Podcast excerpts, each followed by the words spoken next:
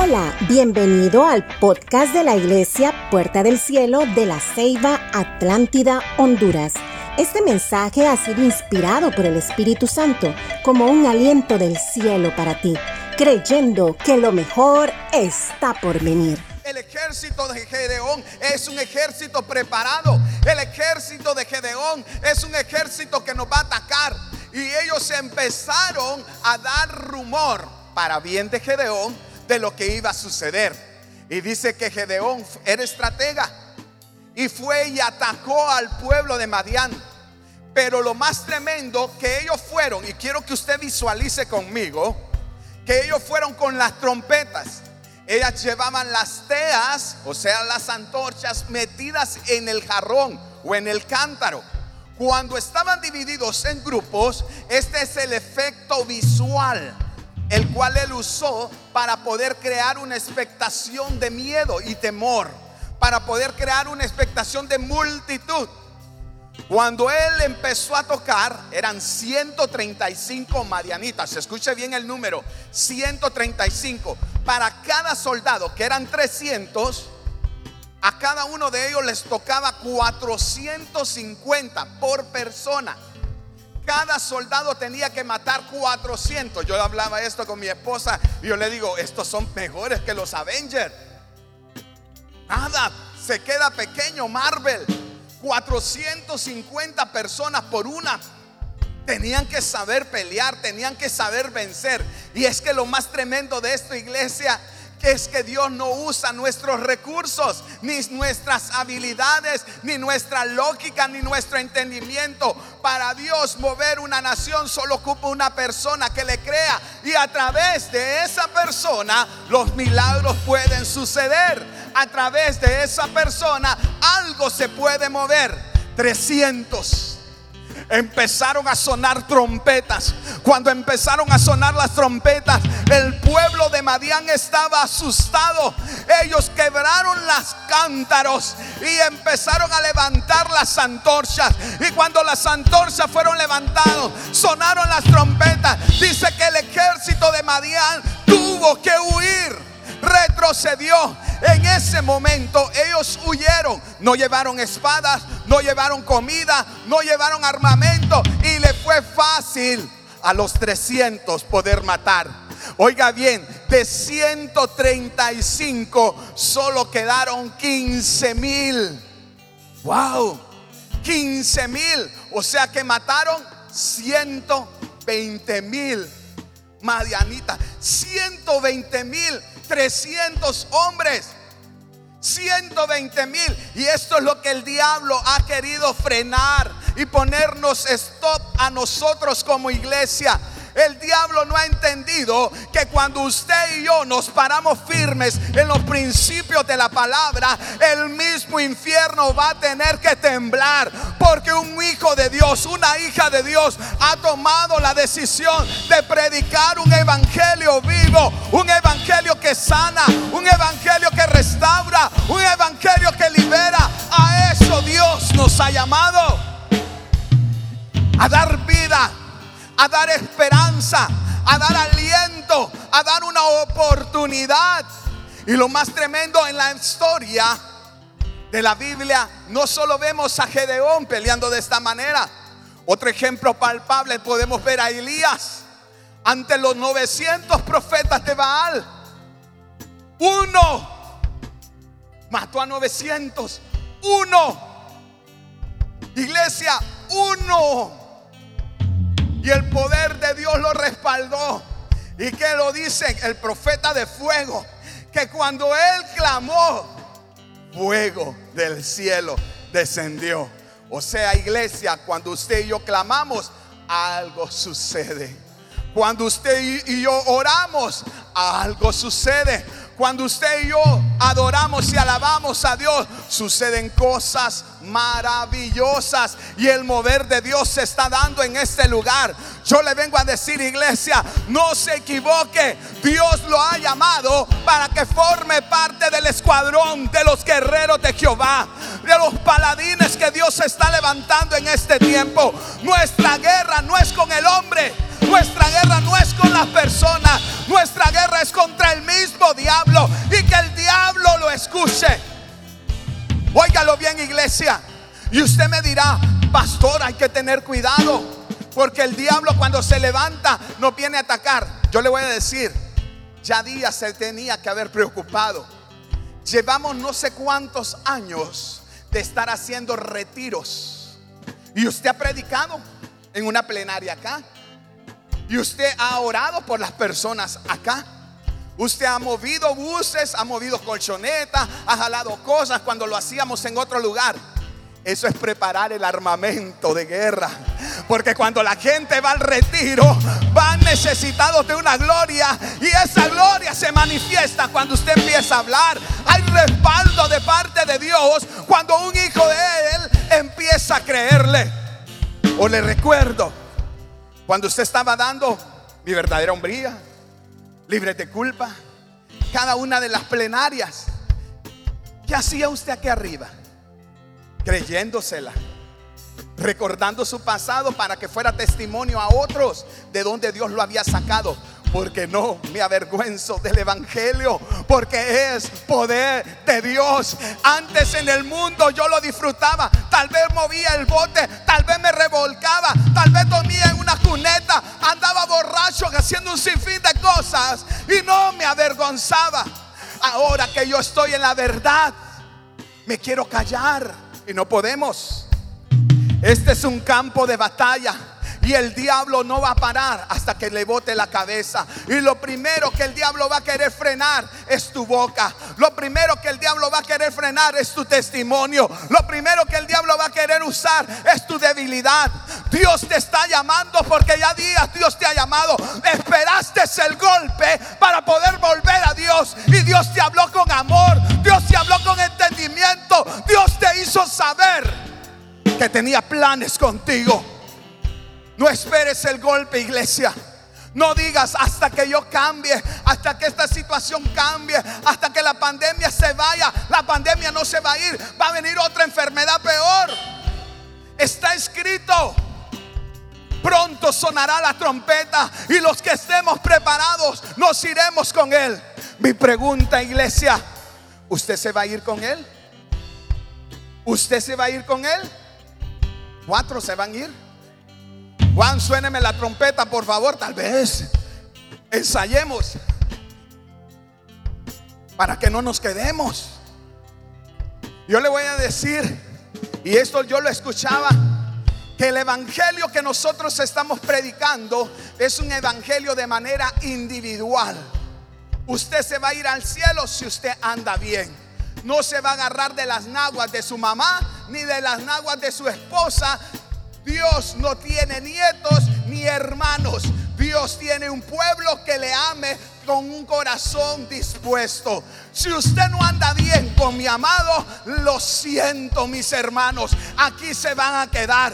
Y hoy yo le vengo a predicar una palabra de guerra para entrar a la guerra espiritual, para poder estar enfrentando al diablo, tenemos que caminar de manera recta delante de Dios, porque sin santidad nadie lo podrá ver. En esta pandemia muchos nos hemos acomodado. En esta pandemia nos hemos quedado y hemos dicho, no, mejor me quedo en la casa. Y qué bien.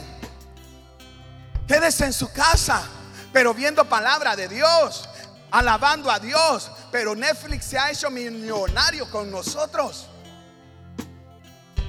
Nos hemos enfrancado viendo tantos programas que ya la tele ya la tenemos, nos está pidiendo perdón. Y nos está diciendo, ya no me mires. Solo televisión. Comemos en el tele. Vamos al comedor y de ahí vamos al tele. Díganme si no hemos subido algunas libritas de más. Sí, porque estamos comiendo y lo ocioso nos manda a la cama. O díganme si no le da sueño después que come. Claro que sí, iglesia. Nos da sueño. El plan de Dios era hacerle entender al pueblo de Israel que no era por el número que ellos iban a ganar, era por el respaldo de Dios en la vida de ellos. Y Gedeón no lo entendió y lo captó hasta el final cuando empezó a seleccionar Dios. los 300. Dígalo, yo quiero ser uno de los llamados. Vamos iglesia, dígalo, yo quiero ser uno de los llamados. Yo quiero pertenecer a esos 300. Aleluya. La unidad es poderosa porque genera fuerza y trae protección. En los negocios evita la quiebra. En el hogar evita el divorcio. En los, en los deportes evita la derrota. Y en la iglesia evita la división. Gedeón sabía como líder que para llegar lejos se necesitaba trabajar en unidad. Él dio las órdenes y todos los 300 obedecieron. Muchas veces, y disculpe que le hablo de esta manera y tal vez no es el mensaje que usted esperaba, pero como yo no le vengo a hablar lo que usted quiere, sino lo que Dios quiere que le diga, Dios nos está llamando a que nosotros permanezcamos firmes en el llamado, donde fuiste llamado, permanecer firme. Yo le voy a decir, como pastores, no somos los perfectos. Como líderes, no tenemos los perfectos. Aún personas que hacen algo dentro de nuestra iglesia no son los mejores. Esta es una iglesia imperfecta. Una iglesia de pecadores. Una iglesia que comete errores. Una iglesia que tal vez en nuestra manera de hablar, hay veces nos equivocamos.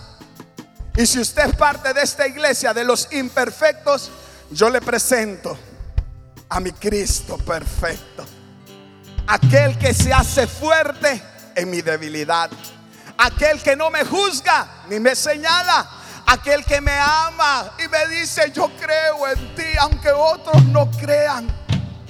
Yo creo en ti, aunque otros no te miren. Y yo sé el lugar donde yo te llevaré.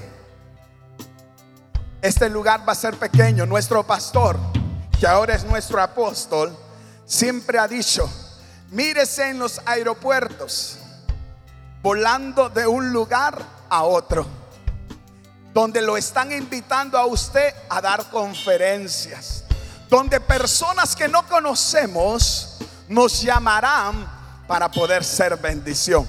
Y usted se mueve de esa manera. Usted ha visto esos resultados. Donde un hijo de Dios llega, hay bendición. Donde un hijo de Dios se para, las tinieblas tienen que huir. Donde un hijo de Dios declara una palabra, la palabra tiene cumplimiento.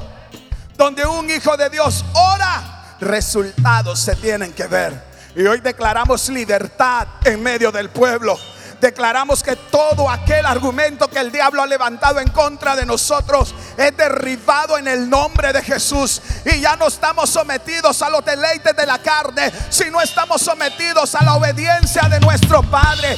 Oiremos, miraremos, saborearemos la bendición de Dios sobre nuestras vidas. Amén. Dios te quiere bendecir, iglesia. Dios te quiere bendecir. Pero para poder tener la bendición hay que empezar a guerrear. Hay que empezar a pararnos en la brecha. Hay que empezar a derribar todo argumento que el diablo ha querido. La hechicería, la brujería es real. Y ellos no duermen para atacar el pueblo de Dios. Ellos están listos para traernos maldición.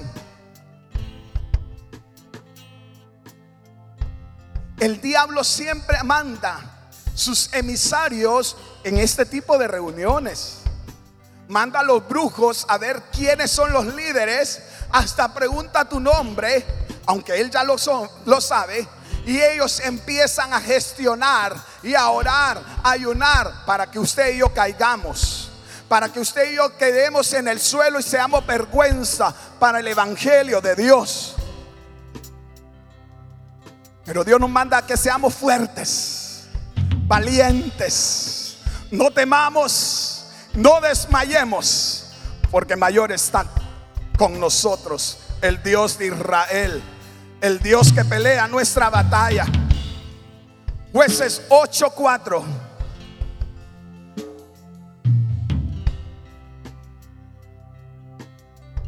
Y vino Gedeón a Jordán. Y pasó él y los 300 hombres que traía consigo, cansados todavía y persiguiendo. O sea que los madianitas huyeron, los 15 mil estaban huyendo. Y fue y caminó y le dijo a los de Sucot, que eran del pueblo de Israel, que les diera de comer un pan. Los de Sucot eran las personas que estaban en el desierto, los que tenían cabañas, chozas, pero en el área del desierto. Y la respuesta de estos manes fue de esta manera.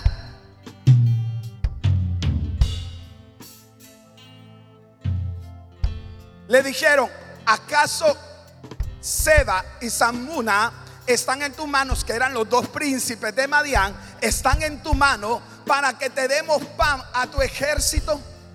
Ellos automáticamente le estaban diciendo, yo no sé cómo me estás pidiendo que te dé comer si tú no has hecho tu batalla. Entonces él le dijo, cuando yo regrese, yo me voy a encargar de ustedes. Ya me las van a pagar. Y dice que él siguió adelante y se encontró a los de Peniel, los que tenían grandes torres. Y le dijo lo de mismo que le dijo a los de Sucop. Y los de, y los de Peniel le respondieron, ¿acaso están en tus manos los príncipes de Madián?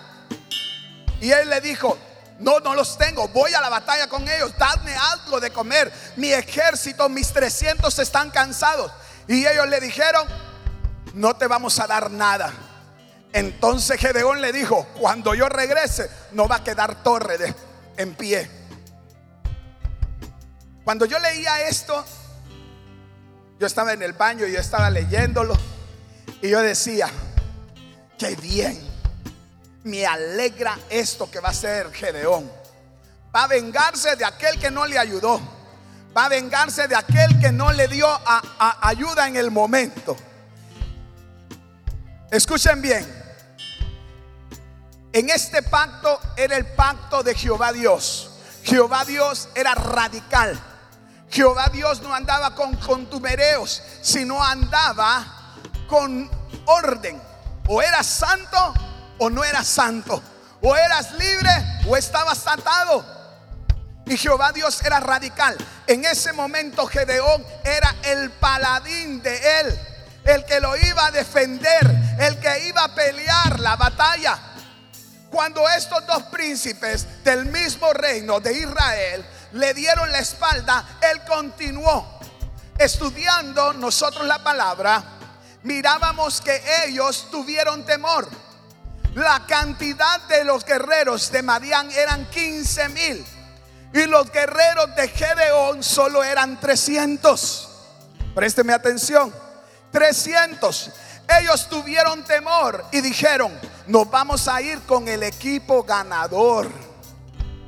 Y se fueron con los príncipes de Madián a no darle nada para que ellos si perdían no los fueran a matar. Muchas veces nosotros somos así, pancistas. Muchas veces decimos, ¿y qué equipo es usted? Hablando de manera de fútbol, Real Madrid, Barça. Otros dicen, no, yo soy con el equipo que gana, soy pancista. Si el Real Madrid gana este sábado, yo soy Real Madrid, me pongo la camisa blanca. Si el Barça gana, me pongo mi camisa rojo y azul. Pero al final yo no quiero perder, quiero estar en el equipo ganador.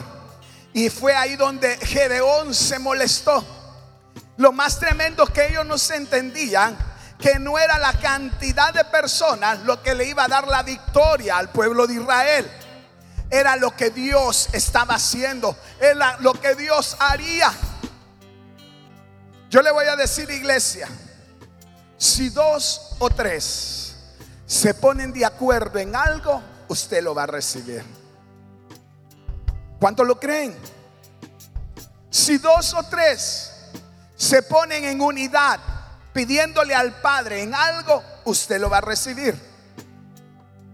Ahora mi pregunta sería, si dos o tres de su casa no se pusieron de acuerdo, ¿podrán recibir lo que están pidiendo? No. ¿Lo ha hecho en este momento, iglesia? ¿Le ha orado a Dios? Usted me va a decir, pastor, Me he pelado las rodillas. Me he tirado al suelo. Le he gritado a Dios. Y yo no miro respuesta.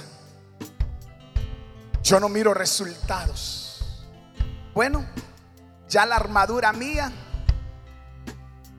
Muchos, dicen que tiene hoyos. La mía ya se me cayó. Soy un soldado que ha peleado tanto. Y como ahí dice un dicho que a los soldados especiales le dan pruebas especiales, Dios me agarró como Rambo.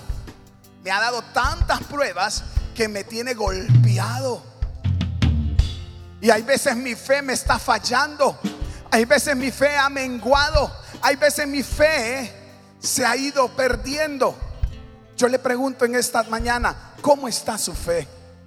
¿Cómo está su confianza? ¿Cómo está? ¿Cómo se ha sentido? ¿Está cansado? ¿Está harto? ¿Está confundido? ¿No sabe qué hacer? Dígame. Yo le invito en esta mañana que sea sincero o sincera delante de Dios. Seamos sinceros. Porque cuando no somos sinceros, fácilmente el pecado entra a nuestra mente. Fácilmente la derrota viene a nuestras vidas. Batalla. Los dos príncipes de Madián fueron y pelearon. Yo le había dicho eran 135, mataron a 120, quedaron solo 15. Y cuando el diablo entra a un lugar, usted no lo puede contemplar. Como hijos de Dios debemos de identificar y pedirle a Dios que nos dé revelación y pedirle a Dios que nos muestre cuáles son las áreas que nos están dañando o qué situaciones nos están alejando de Dios. Y usted tiene que venir y agarrar a ese espíritu, porque antes de entrar a una batalla, tenemos que atar al hombre grande desmembrarle, quitarle la cabeza, sus extremidades, quemarlo y echarlo fuera para poder tener libertad. Si todavía el diablo tiene algún edicto en contra suya, usted se tiene que parar firme y empezar a deshacer toda artimaña del diablo. Decirle que queda anulado todo decreto en contra de nuestras vidas, en contra de nuestra familia, porque estamos en un campo de batalla. Gedeón no vino y dejó a estos dos príncipes. Ay, lo llámate del ejército y lo voy a dejar solamente a ellos como reyes. No. Cuando un ejército peleaba y los reyes huían, esa batalla no era ganada. Porque esos dos reyes iban y buscaban otro ejército y iban a volver a pelear. Cuando un principado se levanta, un príncipe se levanta, lo más necesario es botarle la cabeza es desmembrarlo, quitarle las extremidades y quemarlo y echarlo fuera. Cuando un demonio te quiere atacar, lo primero que usted tiene que hacer es tomar una decisión. Dejar el pecado y seguir a Cristo. quitarle el derecho legal que el diablo tiene en su vida para que usted sea libre. Y de esa manera el diablo ya no se va a meter en su vida, en su familia, en sus finanzas. Dios te está diciendo en esta mañana, ha llegado el tiempo de pararnos firmes. Ha llegado el tiempo de pelear. Ha llegado el tiempo de venir adelante y creer lo que Dios está haciendo. Dice el Salmo 118, 37. Perseguí a mis enemigos y los alcancé. Y no lo volví a hacer hasta que hasta verlos acabado los destrocé, no pudieron levantarse, cayeron bajo mis pies, pues tú me has ceñido con fuerza para la batalla. El objetivo es llegar, agarrar, desmembrar, cortar la cabeza y echar fuera, porque usted y yo somos libres. Usted y yo no vamos a permanecer esclavos. Usted y yo ya no vamos a servir de títeres ni de payasos al diablo para que el diablo se esté burlando de nosotros. El llamado que Dios te ha hecho es grande. Por ende, iglesia, tienes que pelear y creerle a Él en medio de tu necesidad, en medio de tus circunstancias, en medio del problema, en medio de las situaciones emocionales, tienes que pararte firme y decirle al diablo, te equivocaste, Satanás. Hoy me paro firme. Hoy me levanto como una mujer guerrera.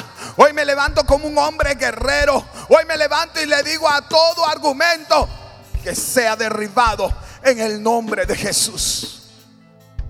Hoy le hablo al espíritu guerrero que está dentro de ti.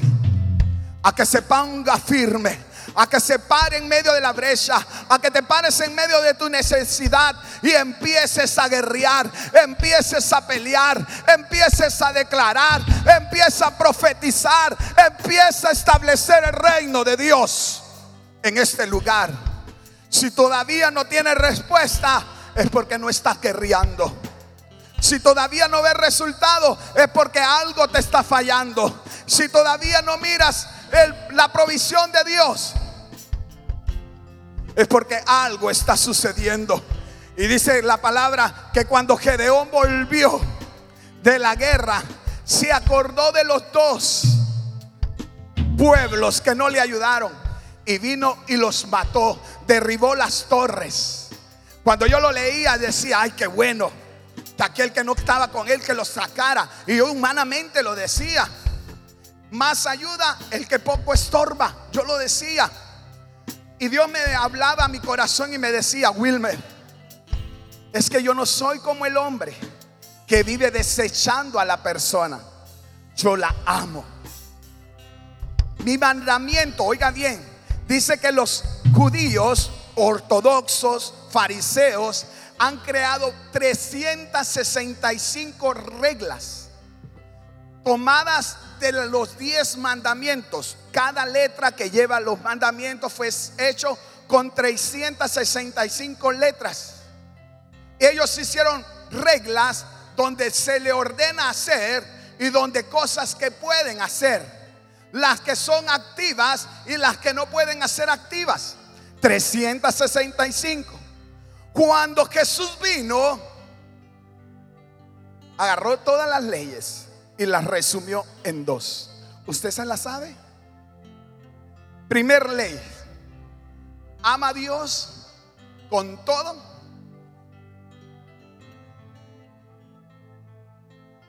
Ama a Dios con toda tu fuerza, con toda tu alma, con toda tu mente, con todo tu ser.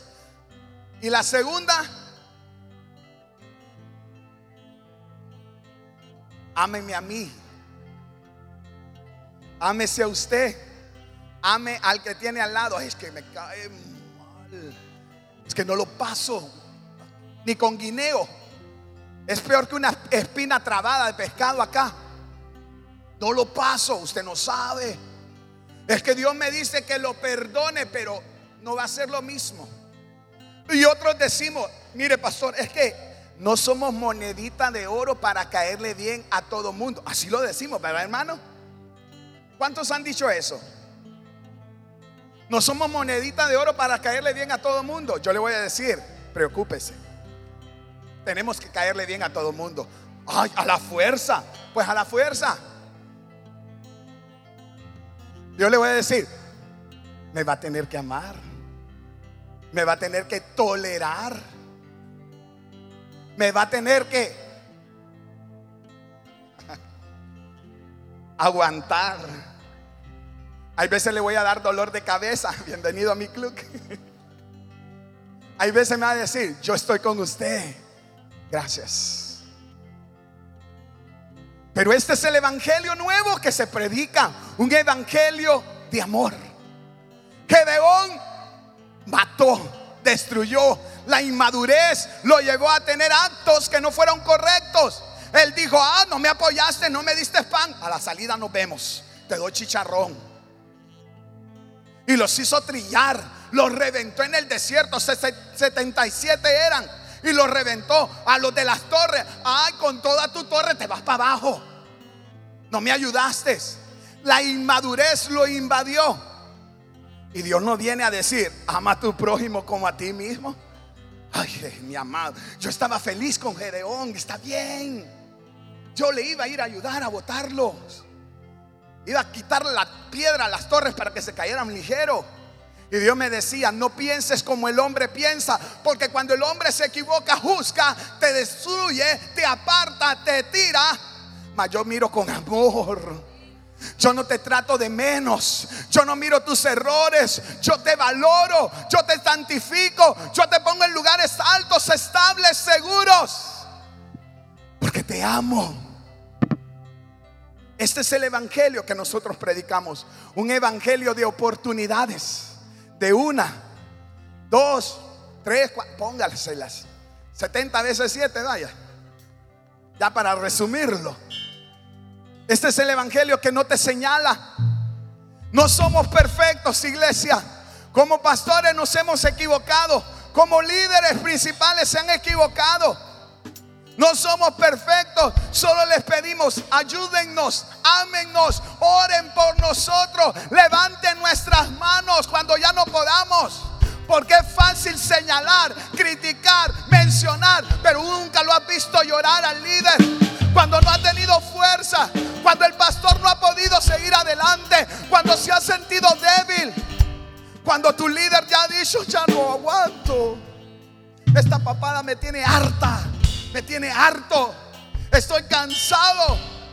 Pero como nos gusta sentarnos en la banca y empezar a señalar, sí, y esto, y no hace, y no deben de hacer. Por eso me voy de la iglesia. Y cuando se van de la iglesia, empiezan a hablar con todo mundo, sandeces, y se le olvida que cuando vino a esta casa, aquí Dios te liberó, aquí Dios te sanó, aquí Dios te dio nombre, te dio un lugar. Pero es más fácil ahora irse a otro lugar y empezar a ver los errores de esta casa. Y empezarlo a señalar. Y empezar a decir, es que los pastores están en otra onda. Se fueron para el norte los apóstoles valles y nos dejaron a otros locos. Porque yo no soy normal, Lindy. No me gusta ser normal y no voy a ser normal. Ah, me va a tener que aguantar. Algo que yo le he dicho, iglesia, es que yo le creo a Dios con ojos cerrados. Que yo le creo a lo sobrenatural de Dios. Que yo dependo de la presencia de Dios. Y que el Dios que yo predico es vivo y que salió de la Biblia para que viniera a cobrar vida ahí donde tú estás. Gedeón miró y él fue a matarlos. Se imagina que cada persona que se vaya le vaya a dar yo tuste. Que cada persona que está inconforme con su líder le empezara a dar latigazos.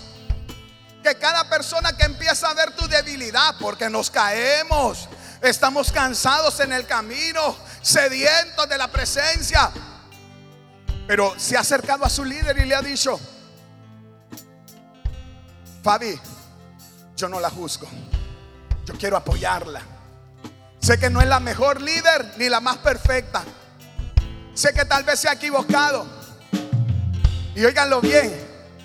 Cuando usted está renegando, cuando usted está señalando, cuando usted está mencionando, cuando usted está diciendo algo, es porque está haciendo un llamado de atención.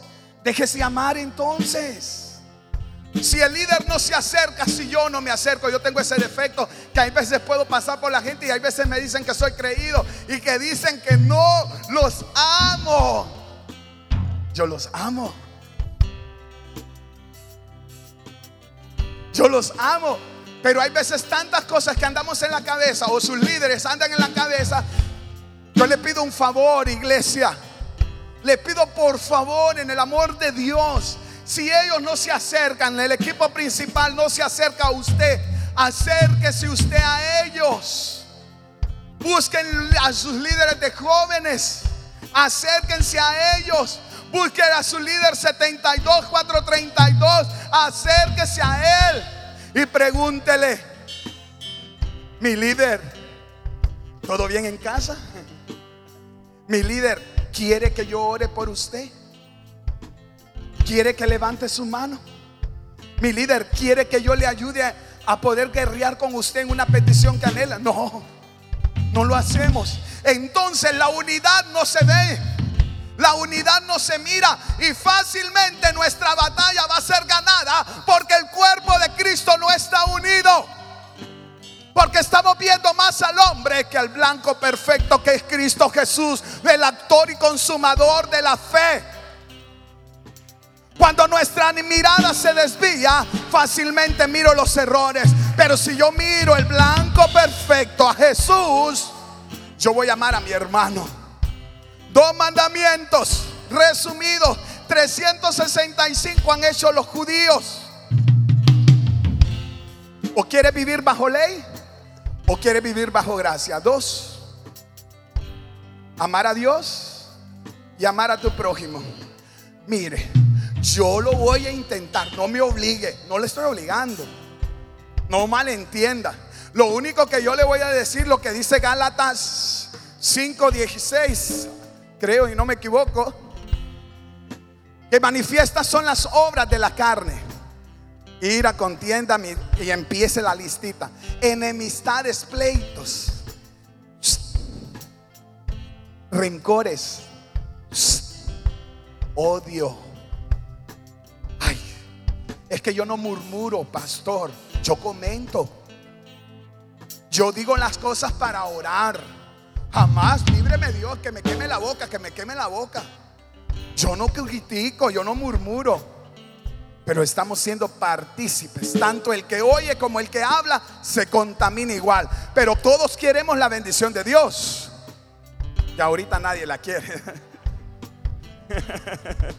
Todos queremos la bendición de Dios. Cambiemos. Digámosle a Dios, aquí estamos. Cansados del camino, sí. Sedientos de ti, sí. Póngase en pie en esta mañana. Y me llevo esos conectores. Pónganse en pie. Cierre sus ojos.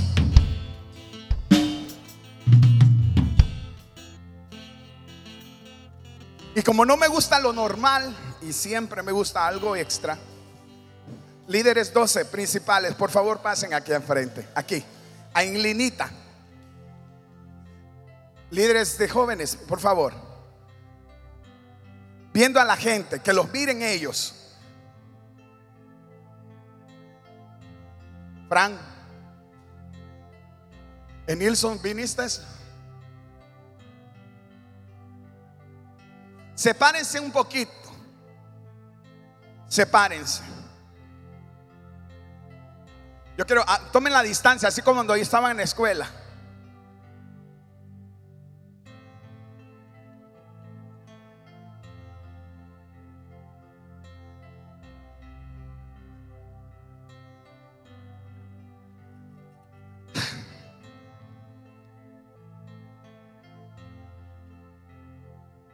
Mírelos bien. Obsérvelos. Yo bendigo la vida de ellos.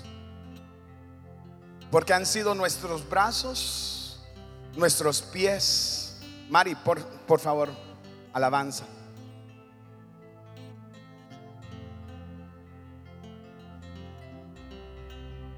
Katia, ven para que represente danza, por favor.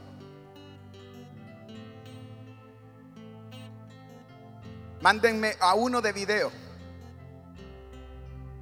¿Alguien más se me queda? De los niños. Niños, Jackie.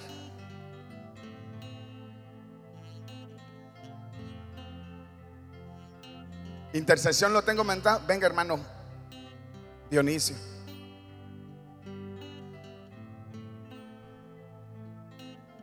Tengo representación de cada uno de los ministerios y los líderes de equipo.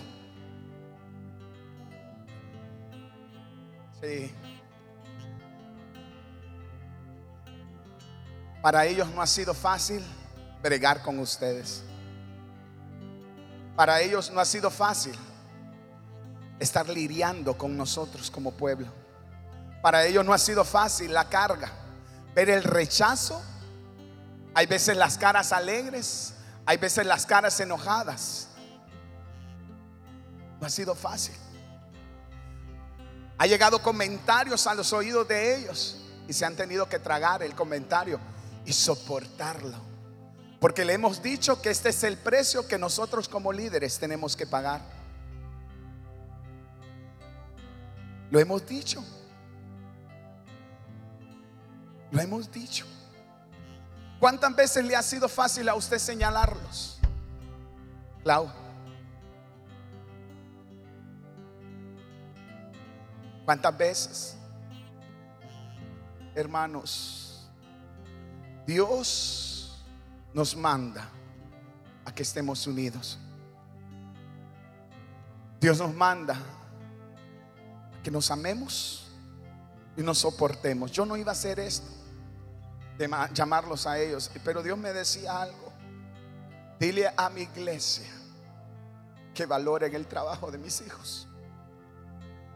Dile a mi iglesia que aunque ustedes no lo tengan en alta estima, yo los tengo en alta estima. Dile a mi iglesia que yo los voy a respaldar. Que cada palabra que ellos suelten va a ir respaldada con mi presencia. No son los mejores. No son los más santos. Están llenos de errores y pecados. Estamos cansados. Y muchas veces han querido tirar la toalla. Y no ha sido fácil para ellos. Y hay veces nosotros como pastores le decimos, nosotros no aceptamos divorcios ministeriales. Yo he creído y más cree Dios en usted. Y yo agradezco el amor, la lealtad, la entrega que han tenido. Porque no le ha sido fácil. Iglesia, yo te pido que levantes tu mano derecha a donde ellos están. Y yo no sé de qué equipo tú eres. Y no importa de qué equipo seas. Somos una sola iglesia. Si los equipos están por cuestiones de orden. Pero en este momento somos una sola iglesia. Levanta las manos sobre ellos. Y empecemos a orar empiece a bendecirlos. Que la bendición del cielo como de la tierra sea dada a la vida de ellos. Que cada anhelo, sueño, meta, Dios traiga respuesta en el nombre de Jesús. Que la bendición sea palpable para que el pueblo pueda ver lo que tú estás. Esperamos que hayas disfrutado de este mensaje y sea de bendición para tu vida. Compártelo en tus redes sociales y no olvides lo importante que eres para Dios y para nosotros.